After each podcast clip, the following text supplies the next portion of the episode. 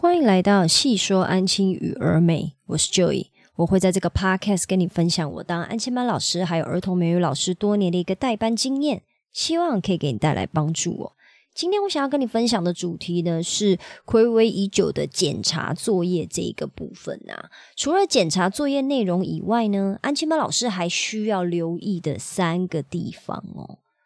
我知道现在正值暑假的期间，所有的老师，包括我自己，应该都很放松哦。但是我也知道，现在暑假期间呢，有很多安亲班新手老师踏进了这一个产业哦。我必须要先提醒你的是，暑假的代班方式呢，跟平常的代班方式是完全不一样的。平常的压力呢，会是暑假的十倍，甚至是五十倍、一百倍，这都是有可能的。因为暑假作业嘛，你再怎么样，今天看不完都没有关系啊，都还有千千万万个明天可以去把它看完。小朋友今天没写完也没关系呀，还有千千万万个明天可以去做。只要在暑假结束之前呢，让小朋友可以完成，甚至订正完账就可以了嘛。可是开学就不一样了，开学每天就是打仗、打仗、打仗。所以如果老师在暑假的这一段期间，诶，觉得带安亲班好像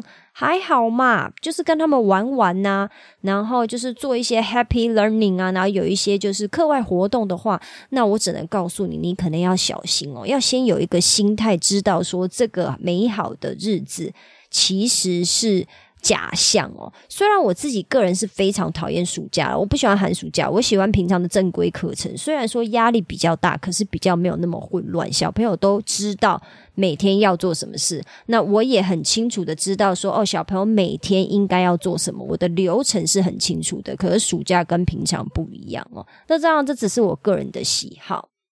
那今天跟你分享的，就是在我刚刚提到啦，写作业要注意的三个地方嘛。毕竟我们光靠教育热忱是不够的啊。安亲班老师需要的是一套流程。我这边想先问你一下哈，你在检查作业，不管是什么作业啦哈，你有一套固定的流程吗？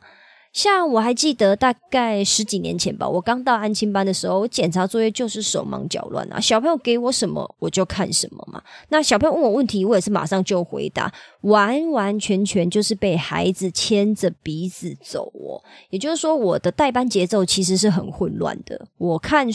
呃功课的那一段时间也是非常混乱的，因为小朋友就是有一个坏习惯，什么不会的立刻问。因为我们都会告诉小朋友，不管是我们老师还是家长，我们都会告诉或鼓励小朋友说：有问题就尽量问哦，有问题一定要主动问大人或主动问老师。这个当然是没有错，可是你也必须要知道，哈，所有的例子都一定会有极端。极端的那个例子，也就是说，什么久而久之，小朋友就变成说，反正有问题我就问老师啊，我也不用用大脑思考了。然后我写一题就问一题，写一题就问一题嘛。因为有的孩子就是完全不想用脑子思考，所以他看到只要有零点一秒，他觉得不会，他就立刻在零点二秒的时候举手问老师嘛。那刚好那个时候我又很嫩、很笨。很蠢，就想说啊，那我要赶快回答他。然后呢，整个班级就是闹哄哄的，因为小朋友可能就是会一直来问我问题，打乱了写功课的节奏，然后也让小朋友就是写功课的时候很不安静，非常的吵闹，以至于整体的写作业的时间呢都是非常的缓慢，然后也没有照着应该要有的流程还有进度走下去哦。还好，经过几年的摸索，再加上我本来就是属于比较控制狂性格的那一种老师哦。现在的我呢，是有一套固定的流程啊，让我可以在时间内完成所有作业的检查哦。那今天不是要跟你讨论作业内容正确度这件事啊，因为这件事情呢，大概就是基本老师必须要尽量达到。我必须要说尽量达到的原因，是因为。我个人认为，追求百分之百的正确，哈，是一个无稽之谈呐。因为我觉得今天不管是谁，国小老师也没有办法保证他看的功课是百分之百全对。我们只能说，我们的心态上面尽量就是让我们自己知道，说我们要尽力的去把它看好。可是实际上，我们也会知道，说实物的操作上面要百分之百全对是有一定的难度，跟你要花的时间多太多了。我们还有更多其他的事情要做嘛。所以我这边不是鼓励你说不用看到全对，绝对不是这样，只是说到底你时间分配的比例上面要怎么去拿捏，我觉得老师是可以去思考一下的。那除了确认。嗯，呃，除了确认作业内容的正确性以外呢，我还会留意以下三个地方哦。Hello，这是我自己的广告。我现在开了一个线上工作坊，叫安亲班工作优化训练营。这个训练营呢，为期四周，每周的课程会围绕在协助你解决在安亲班工作会遇到的挑战还有问题。这四周要解决的问题分别为如何与孩子沟通，还有建立规矩。如何与孩子建立赏罚系统？如何分配工作任务给孩子？以及如何与家长沟通，还有建立感情？这个线上工作坊不是要告诉你每天安亲班工作的流水账，也不是要告诉你教育儿童的理论知识，而是全部面向实战，支持你的具体工作的。这个工作坊是从身为安亲班老师会遇到的真实挑战出发，提供你我的心法。做事流程与框架，也会分享真实的案例，提供解决方法。目前这个工作坊还在调整阶段，需要有兴趣的你来上课，并告诉我你的想法还有反馈。我打算先协助十位安静班老师建立代班规则等一系列流程，让你可以准时下班、超前部署，甚至喜欢上与孩子相处哦。也因为还在调整的阶段，所以目前这个线上工作坊是不收取任何费用的。我唯一的要求就是，请你要按时完成作业，并且给我你的想法还有建议，让我可以调整我的课程内容，做出最有帮助的课程。如果你有兴趣，欢迎在 Twitter、脸书或资讯栏的问卷调查中与我联络。目前我正在协助数位安吉班老师建立代班流程，欢迎加入我们的行列哦。现在回到 podcast 喽。检查作业还需要留意的第一个地方呢，是核对联络本哦，确认作业的范围是否正确。这个是最基本、最基本。我相信很多到安刚到安亲班的老师、新手老师都一定会被这样交代着。不管是现在呃我在带新手老师，或者是多年前我是新手老师的时候呢。都是被再三告诫说一定要核对联络本哦，因为小朋友就是很容易功课会写错，越低年级的孩子越是如此哦。你要记得，有时候呢，我们安吉班老师要做的事情太多了啊，要检查的功课也真的太多了啊，有时候会为了求快，我们就忘记核对国小联络本的内容。所以每一次检查完一样功课以后呢，我都会请小朋友先把功课夹在联络本里面，或者是我就是先放在旁边一堆，就是全部都是作业完成的，我就丢旁边丢旁边。等到小朋友就是比如说就姨好了，就姨的功课全部都完成了，我就会请就姨带着他的中文联络本，也就是国小联络本，再夹着他所有的。当日写完的作业被我放在桌上或者是地上的那一些完成的作业哈，然后我们就来一一确认说，他今天写的联呃功课呢范围是不是跟联络本抄的范围是一模一样的？然后我也都检查完了，确定好没有问题以后，我就会在联络本上面做勾稽做注明哦。这件事情绝对是每天在看完功课以后都一定要做到的事情，哪怕你只有。一次没有做，或者是很偶尔没有做，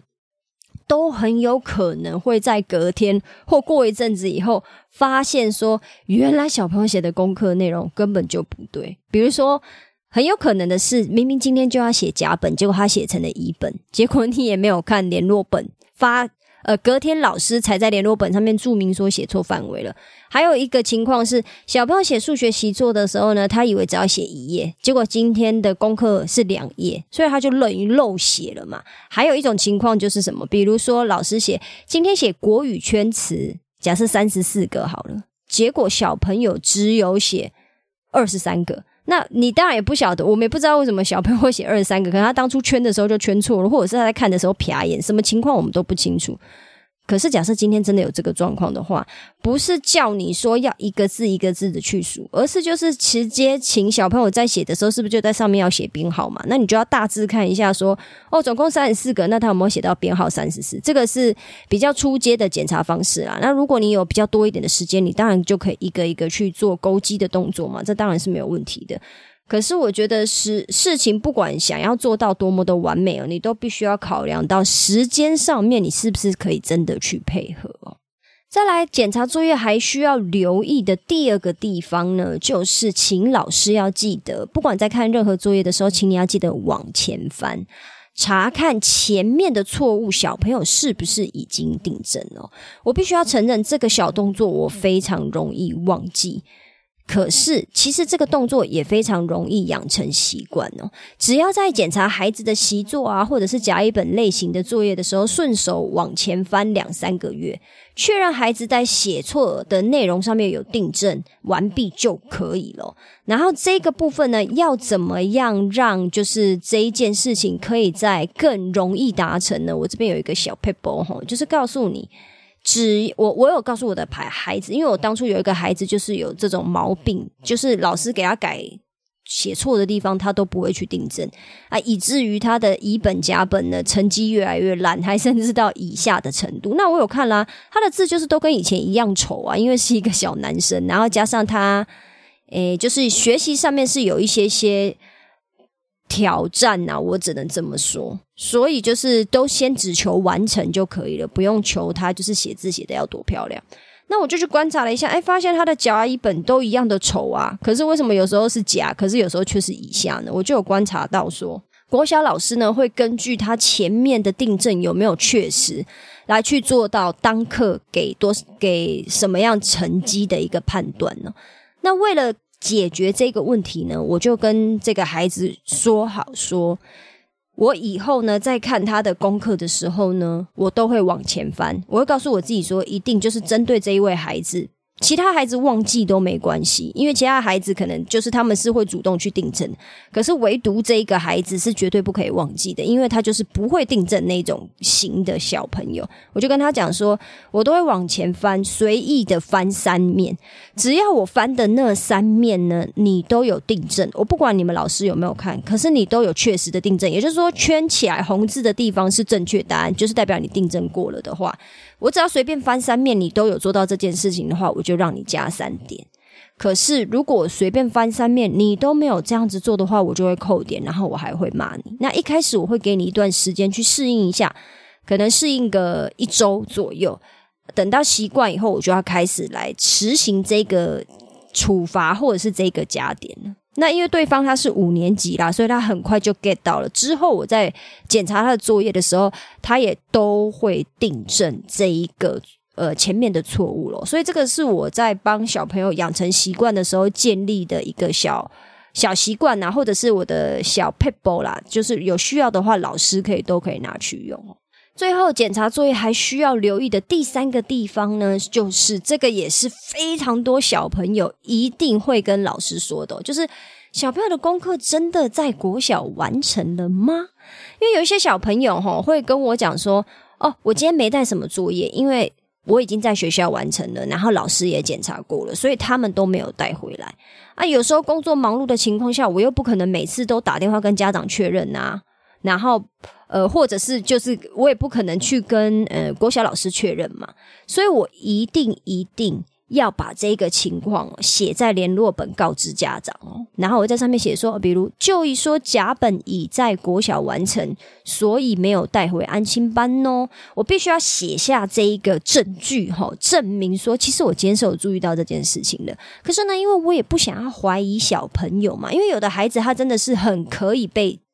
信任他也是很值得交代的那一种孩子哦，所以他讲的话真的是百分之百可以相信的。可是如果你今天不确定这个孩子的状况是怎么样，都请一定要做到这一件事情，也就是在联络本上面告知家长说，小朋友说哦，功课已经在学校完成了，所以今天没有带回来安亲班，一定要写上这一些话来保护自己哦。以免你太相信小朋友，结果到最后才发现说，啊，小朋友根本就只是忘记带，可是因为他可能，嗯，比如说就是不想写啊，或者是怕被老师骂，种种种的原因来告诉你说，哦，他其实已经写完喽，然后他放在学校。因为即使我是一个这么凶的老师，然后我也是有经验的老师，我都还是有遇过这样子的小朋友，就是其实他是没有带。那当然啦，这种孩子呢，其实很快就会被戳破嘛，因为我会在联络簿上面注明嘛，或者是我在隔天或者是隔隔天的时候呢，我会去翻小朋友的，我会去翻小朋友的那个呃国小的联络簿。然后我就会仔细的去看，说老师有没有写说前一天的什么作业。没有交或者是未完成，那如果有的话，那当然小朋友就惨了嘛。他等于就是呃不写作作业以外还说谎。我很常跟我们班小朋友讲说，哈，做错事是做错事，你做错事就是当下被骂就算了。可是如果你为了要掩盖这一件错事还说谎，那就是更糟糕，会被骂得更惨哦。那这个部分呢，当然就是呃。怎么责备孩子啊，或怎么骂孩子，让他们有后果这件事情呢？可能之后我有机会会在 podcast 再稍微聊一下。我不是很常聊说我怎么很凶的骂孩子，甚至是处罚孩子这个部分呢？最主要的原因是因为不是所有的安亲班都可以接受很凶很凶，或者是某一些处程度的处罚的。我觉得还是要看每一个安亲班的。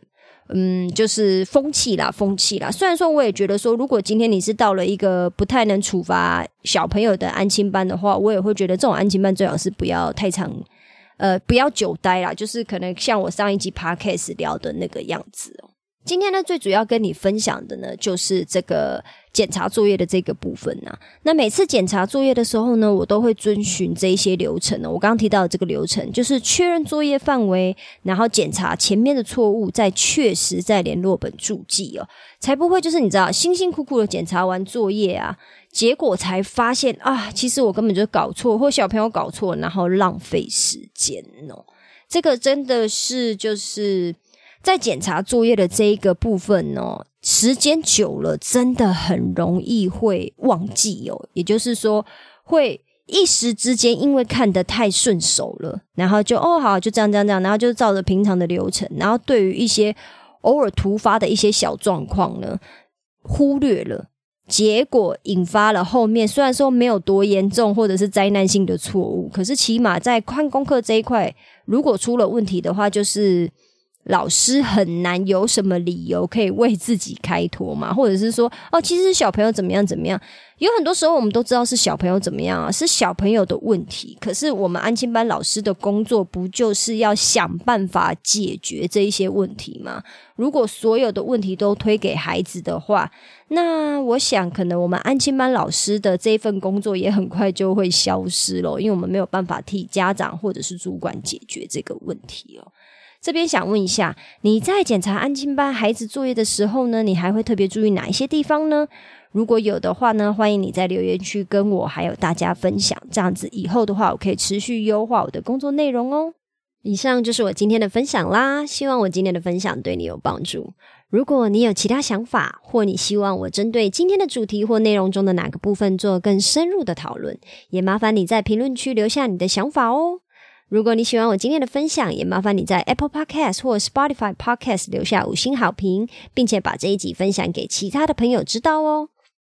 我知道你的生活非常忙碌，所以我非常感谢你花时间听了这集 Podcast。有你的支持跟分享，是我创作最大的动力。那我们今天就先这样喽，我们下次见，拜拜。